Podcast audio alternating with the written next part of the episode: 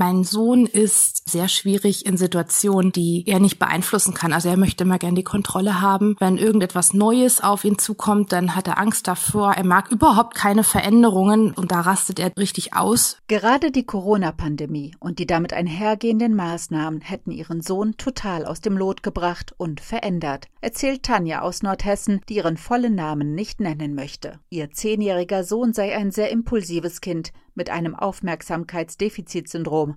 Der Junge sei deshalb schon länger in psychologischer Behandlung, aber durch den Lockdown habe sich seine Lage verschlechtert.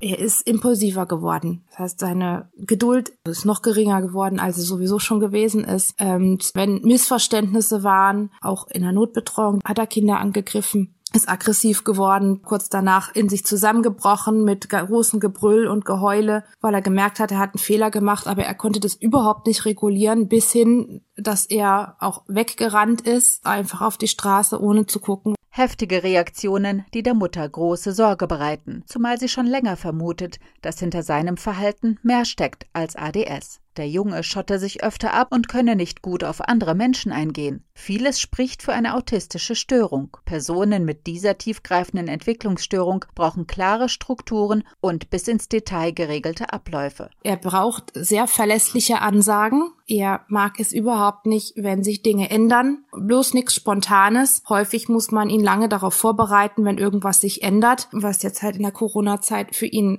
schlimm war, weil dann teilweise auch plötzlich die Änderungen eingetreten sind und im Über übergestülpt worden. Um ihren Sohn besser zu verstehen, war Tanja schon länger auf der Suche nach Hilfe.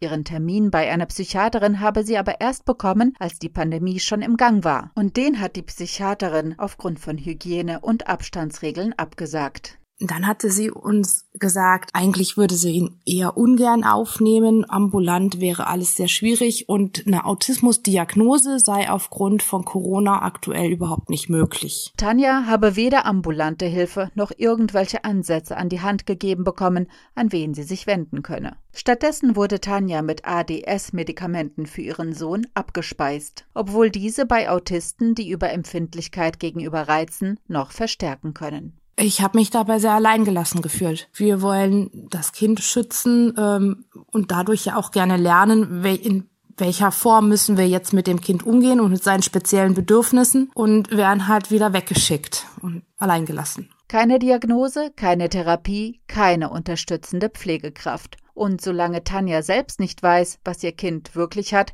kann sie ihm auch schlecht gerecht werden. Doch bis sie überhaupt einen Termin zur Diagnose der Krankheit ihres Sohnes bekommen hat, musste Tanja lange warten. Viele Kliniken und Therapeuten seien derzeit überlastet, die Wartezeiten länger als üblich. Das haben auch Dieter und Katrin Specht mit ihrem achtjährigen Sohn zu spüren bekommen.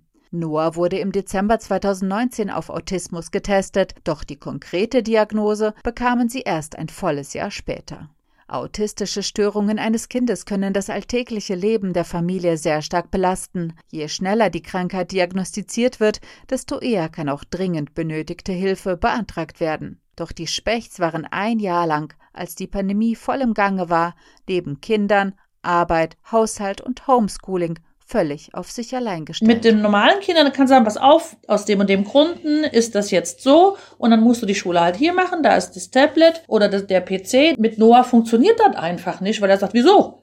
Ich bin zu Hause, hier ist keine Schule. Also wenn Sie vier Stunden brauchen, um eine Hausaufgabe von einer halben Stunde zu erledigen, wissen Sie, dass die Zeit irgendwann ja. äh, in dem Bereich sehr knapp wird. Weil sobald sie ihn nicht mehr beobachten Mach oder mal. beachten, hört er automatisch auf. Dass Dinge nicht ihre gewohnte Ordnung haben, kann autistische Kinder völlig überfordern. Besonders schlimm sei die Situation für die Familie geworden, als es im September einen Corona-Fall in der Klasse der Tochter gegeben habe. Die ganze Familie wurde in Quarantäne geschickt, viel zu plötzlich. Die Familie konnte den Jungen nicht angemessen auf die Änderung des gewohnten Ablaufs vorbereiten.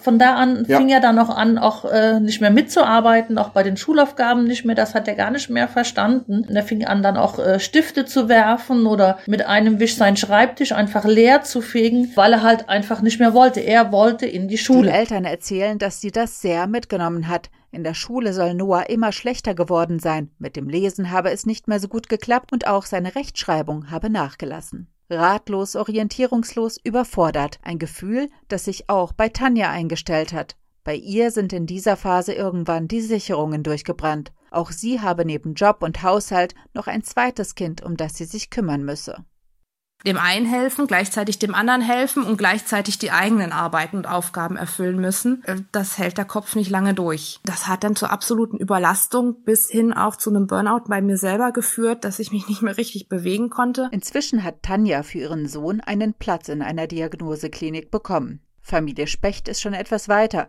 Sie wissen heute, der achtjährige Noah hat das Asperger-Syndrom, eine besonders heftige Form des Autismus, für die es eine spezielle Therapie braucht. Jetzt könnte ihm endlich geholfen werden. Er könnte in einer Spezialklinik behandelt werden. Doch die Wartezeit beträgt ein halbes Jahr. Mindestens.